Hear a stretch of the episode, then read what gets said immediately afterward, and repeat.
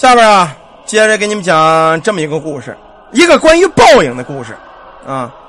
在村里啊，有这么个无业青年，姓刘，叫做刘天二十五六了也没媳妇儿。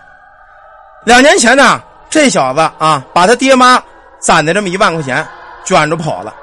没想到啊，两年之后，这小子回了村之后，开着一辆新普桑。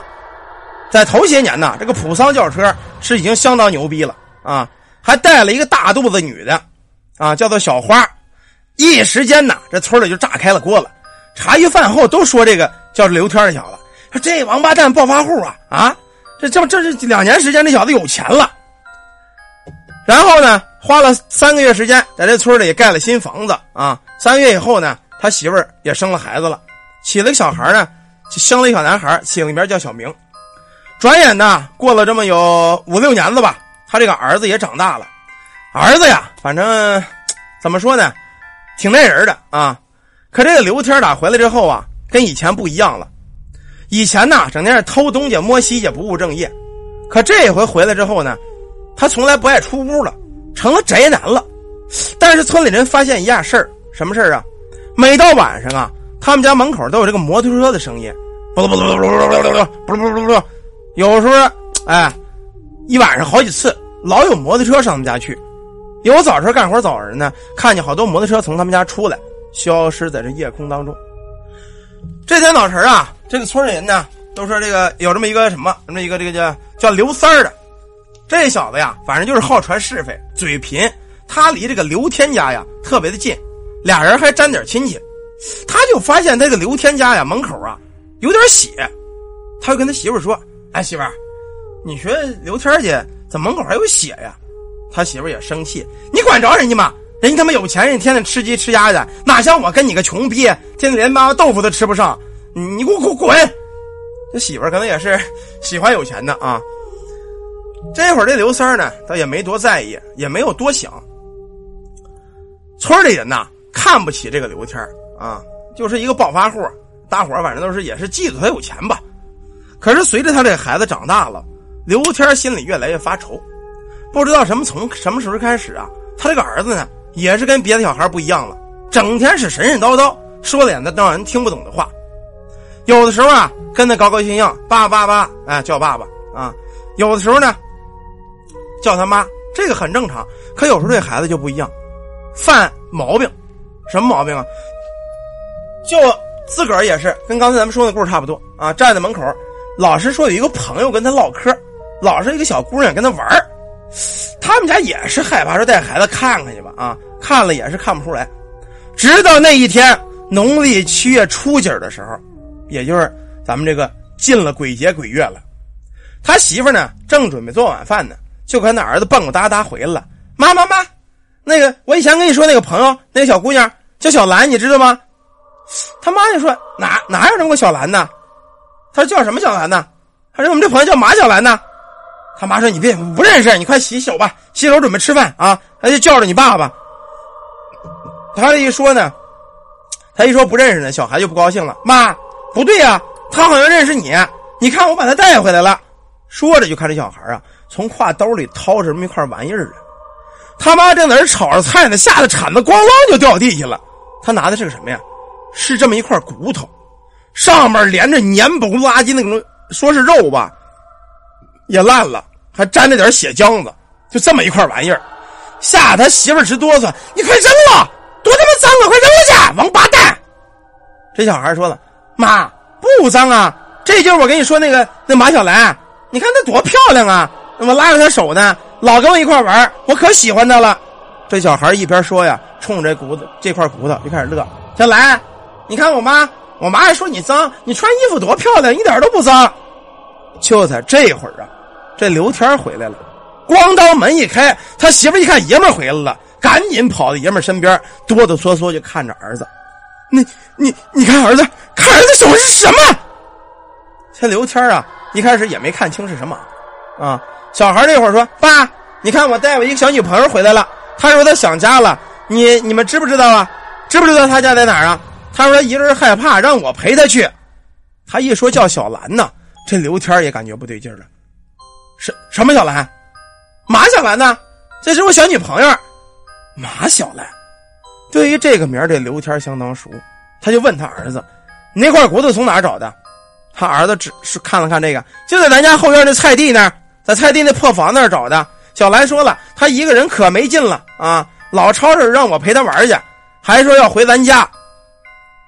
这会儿父母可都吓坏了，可是没人察觉。这会儿这小男孩的嘴角啊，扬起了一个嘲讽的微笑，更像是满意的样子。到现在，这个刘天跟他媳妇的内心已经崩溃了。马小兰，马小兰这个名字他们太熟悉了。就在前不久，这对夫妻呀，亲手埋葬了这个倒霉的女孩子。原来这个刘天啊，为什么三年两年发了这么大的财，又买车又盖房？这小子是个倒卖人口的。当初抢了他这一万块钱啊，出了村之后，在外边联系几个地痞无赖，他们觉得这个倒卖人口、倒卖小孩子，是一个来钱快的买卖啊。是这么一个好买卖，所以啊，这家伙就开始啊倒卖小孩子，直到前不久啊，他用车拉了这么俩来，结果这个车呀，摩托车呀，半道出了车祸了。骑摩托这个大人没事麻袋那小孩由于挡不住这个冲击，给撞死在麻袋里了。但是尸体需要处理啊，他跟他媳妇儿就把这个小孩子埋在后院那菜地那破房子那儿了啊。这个小孩子名字就叫马小兰，两口子这会儿被那孩子弄的是又气又怒啊，竟然让自个儿家的儿子发现埋尸的地点，赶紧从手里抢过这块骨头来，照着他一个啪啪就两巴掌，滚！也没来得及多想，赶紧到后院那个菜地把尸体挖出来，迅速的倒上汽油给火化了。这会儿这小孩啊，他这个儿子就说：“你们你们敢好坏？你们欺负小兰，他都不跟我玩了。他生日就快到了，我我舍不得他，他可漂亮了。”这会儿大人哪管孩子说这个呀？啊，还以为孩子无意间挖着这骨头。至于这小兰的名怎么知道的，他们也没有多想啊，可能以为，哎，没多想，反正是吧。过了大概有七天，他这个孩子呢也不再胡闹了。这天呢。晚上下起了蒙蒙细雨，他这个媳妇儿啊正在屋里给孩子织毛衣呢。他儿子忽然间呢来到他母亲身边，趴在他妈耳朵边说：“妈，小兰说了，今天是他生日，他希望我给他准备一件生日礼物。”这会儿他妈瞪了瞪他：“滚滚一边去，小屁孩，你瞎说什么？没看我织毛衣呢？”说着呢，拿这毛衣冲他比了比。他儿子冷哼了一声：“妈。”我准备送给小兰一件生日礼物。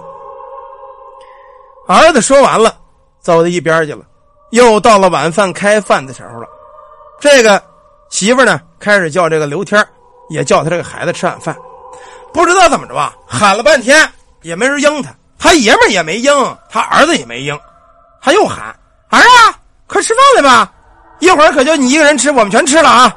他一边喊呢，一边上这个别的屋子。去找找他这个孩子，由于外边啊下着大雨呢，尽管是个农历七月，天呢很早就暗了，可赶上今天倒霉，也许是这个下大雨打雷啊，把这个电线给劈坏了啊，还给停了电了。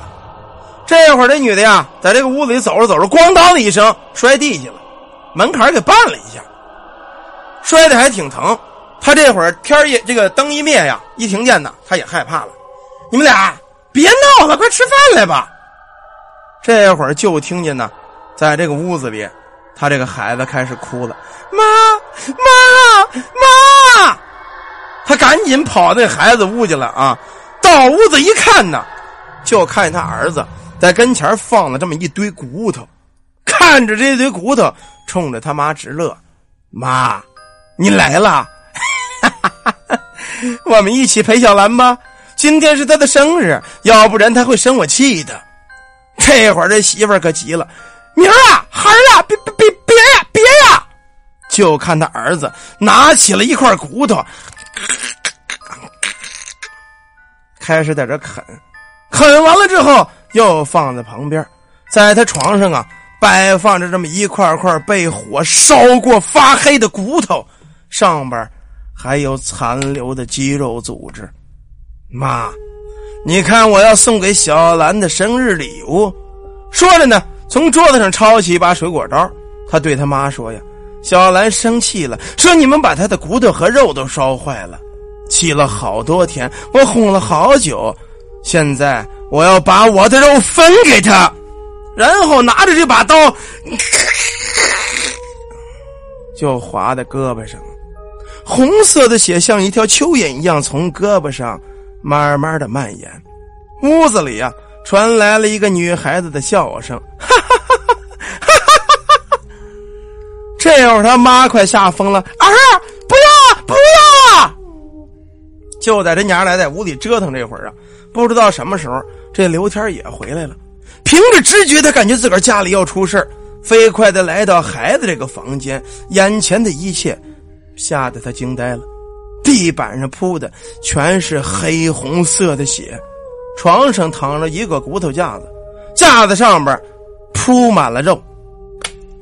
这会儿他儿子呀，那光洁的皮肤，那些皮肉都已经被掀起来，贴在床上一具散落的尸骨上，除了他儿子的脑袋。其他的地方都剃的差不多了，就这样啊，这个儿子彻底死了。他跟他的朋友马小兰一起的走了。为了给他庆祝生日，他父母造的孽，他还了。那天晚上正是咱们农历的七月初七，眼看着自个儿子把骨肉削下来贴在那具尸骨上，这两口子。吓得彻底的发疯了，每天看到村里的人都会问：“你们看到我孩子了吗？看到我孩子了吗？他给马小兰过生日去了，过生日去了，他去哪儿了？”就这样，村子里这两口子啊，这两个暴发户，居然变成了一对疯子，在他两个人的耳边，经常有男孩和女孩的欢笑声。原来那个马小兰和他的儿子，一直都没离开他们俩，一直跟在父母的身边。到下一年的七月初七，他们一家人可以一起过一个高兴的生日了。好了，关于七月初七过生日的故事，咱们就讲到这儿吧。